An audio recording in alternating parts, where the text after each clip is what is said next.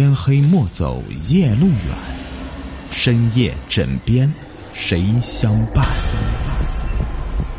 欢迎收听《灵异鬼事》，本节目由喜马拉雅独家播出。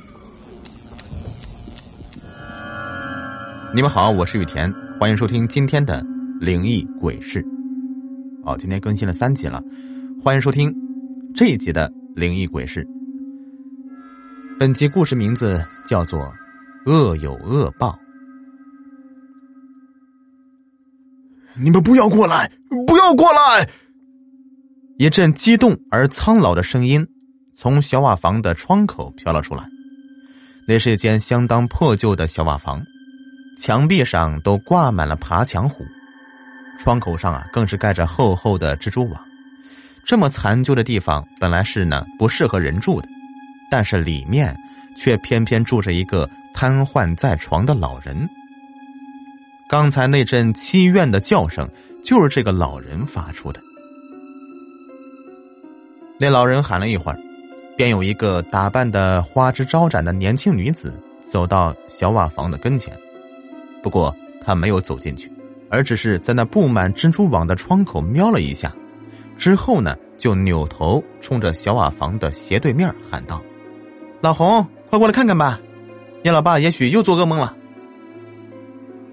小瓦房的斜对面呢，是一栋相当漂亮的小洋楼。那年轻女子只喊了一声，小洋楼的里面立刻走出来两个人了。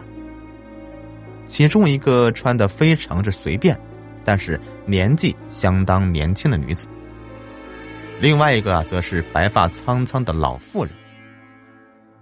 那年轻男子和年轻女子一样，来到小瓦房的跟前，绝对不想走进去。而那个老妇人完全不理会这小瓦房有多么的残旧，推开门，径直的走了进去。哎呦呦，表哥，你觉得怎么样了？老妇人轻轻的替那老人盖了一下被子，关切的就问道。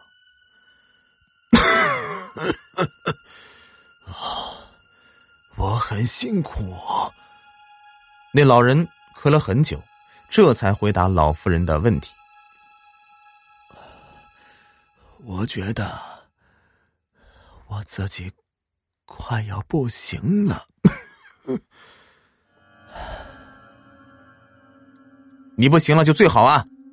外面的年轻男子听到老人的话，哎，竟然鼓起掌来。这样我就能够省到不少的医药费。小红，你怎么能够当着你爸爸的面说这些不孝话呢？那老妇人转过身来责备道：“为什么我不能说这些话呢？我说的全部都是事实啊！”那年轻男子不以为然的说道：“ 表姑妈，你要知道，自从那个老不死的生命以来。”可是足足花费了我十多万了！你给我闭嘴！那老妇人喝了一句道：“这可是你的亲生父亲，你给他治病，就是倾家荡产，那也是应该的。”哎，表妹啊，你就任由他说吧。那老人发出了垂死的声音道：“我并不在乎。”你怎么能够不在乎呢，表哥？老妇人强忍着眼里的泪水说道：“他是你的亲生儿子，是你一把屎一把尿的把他给喂大。他说那些话，简直就是大逆不道啊！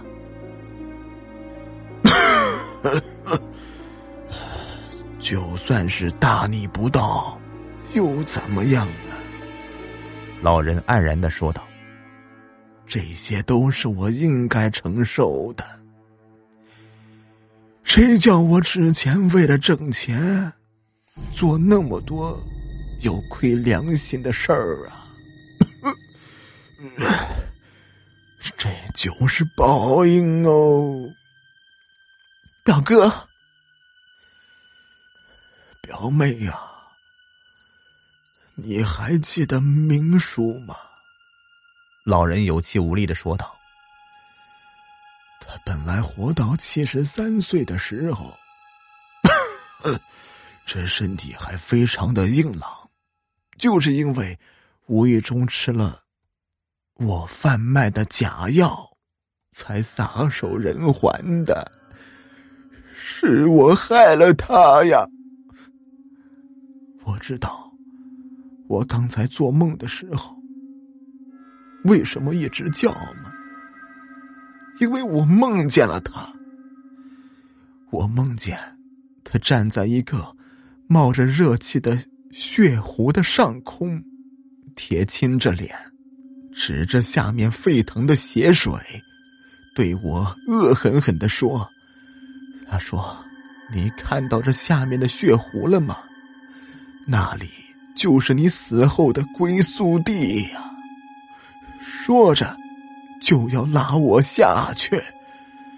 如果不是你们及时过来，我兴许就 老人说到这里，再次猛烈的咳嗽起来，几乎要咳出血来。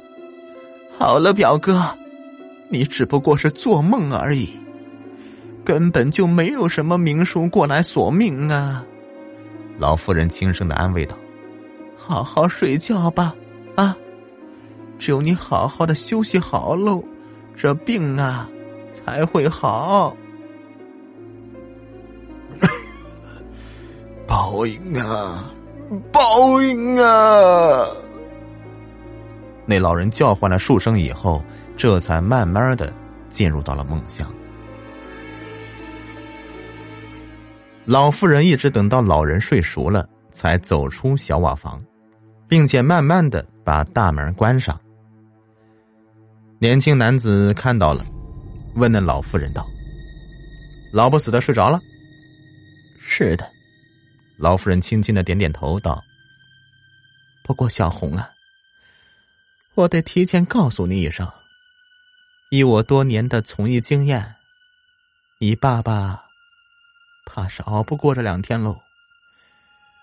你要提前为他准备好后事儿啊。”“嗨，表姑妈。”这个你不用操心，年轻男子拍着胸膛说道：“我本身呢就在殡仪馆里工作，这种事啊对我来说完全就是张飞吃豆芽，小菜一碟。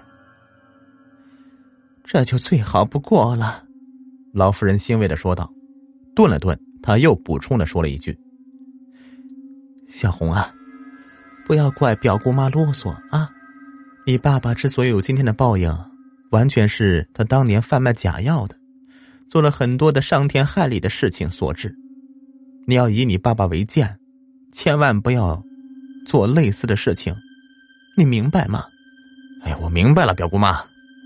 年轻男子有些烦躁的说道：“你说这些事儿，我在殡仪馆里面天天听我上司说，所以我完全不会行差踏错的。”年轻男子正说着，手机忽然不合时宜的响了起来。他一接听，几乎要用激动的口吻说道：“是吗？我这就过来。发生什么事了？”老夫人问道。“是殡仪馆那边打电话过来的。我的上司说，殡仪馆有非常紧急的事情需要我回去帮忙。”“那你就去吧。”老夫人说道。“这里有我看着你爸爸。”那就谢谢你了，表姑妈。年轻男子说了声谢谢以后。匆匆的离去了，老妇人就看着年轻男子离去的背影，情不自禁的说了一句：“但愿他能够按照我说的去做吧。”小红，你怎么这个时候才来呀？年轻男子回到殡仪馆以后，他的上司马上冲他狂吼道：“你不知道时间就是金钱吗？”我知道，师傅。小红道歉说道：“我本来想早点过来，可是我爸爸快要不行了，我得留家里好好的照看他呀。”你爸爸不是有你那个做医生的表姑妈看着的吗？师傅不满的说道：“可我怎么说，都是他儿子呀，我总不能丢下他不管吧？”小红无奈的说道：“师傅，咱不说这个行吗？眼下最重要的事。”是帮助陈老板搞定那些东西。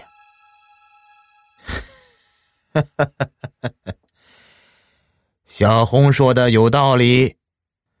一个大腹翩翩的中年人从殡仪馆的休息室里走出来说道：“老郭，这不是批评小红的时候，你还是啊，赶紧去把那五十件死人穿过的衣服给我处理好，我立刻带回我的工厂去加工去。妈的，现在可是棉被的销售旺季，我怎么着也得好好的狠狠捞一笔呀，不然的话。”无法给我的下属发钱过年了。嗨，陈老板，请你放心，我一定会赶在天亮之前帮你搞定的。老郭说道。不过，在搞定之前，你能不能先把货款给我呀？老郭，你的这个要求很不合理呀。陈老板瞪大眼睛说道。我们做了那么多次生意，你什么时候见过我拖欠你的货款啊？嗯，嗨，哎，这个不是拖不拖欠的问题。老郭一本正经的说道：“看相的人都说了，相金先会格外留神。你把货款先给了我，我们做事情就会格外的迅速。这无论是对你还是对我，都有莫大的好处。”陈老板，你说是不是？算你狠呐！陈老板嘟哝一句，还是把一把厚厚的毛爷爷递给老郭。老郭见到钱以后，两眼马上放出异样的光芒来。他冲着小红就喊道：“小红，咱们开工！”小红最后还是没把表姑妈的告诫放在心上。也做了丧尽天良的勾当，售卖那些死人衣服给陈老板。没过几天，小红的爸爸去世了，小红也只是草草的料理了后事。当天晚上睡觉，小红就觉得这被子特别的沉，就像是有很多人趴在被子上一样。对，就是很多人的感觉。小红挣扎着想起身，浑身却使不出半点力气，完完全全的被闷在被子里面。这被子真是奇了怪了，密不透风的。小红觉得呼吸困难，浑身发热，窒息感越来越强烈。十几分钟以后，被子里面逐渐安静了下来。第二天一早。表姑妈见小红迟迟没起床，就过去叫她，就看到小红在被子里面一动不动的。走过去，试了试鼻息，吓得缩回了手，已经停止了呼吸，小红死了。表姑妈不知道小红为什么会突然死亡，还以为是她的父亲把小红的命给带走了呢。其实，在很多天前。姑妈看小红的被子脏兮兮的，就把被子给换了。有一床新被子一直在柜子里面都没动过，表姑妈就拿出来晾晒一番以后，就给小红的床铺给铺上了。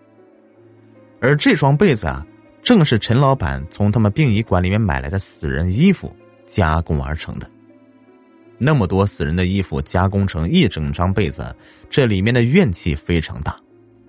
再加上小红又是倒卖衣服的元凶，这才让那些衣服的主人，主人的鬼魂索了他的命。朋友们，故事已播完，感谢收听。喜欢听我讲故事，别忘了点击订阅关注，感谢你们了。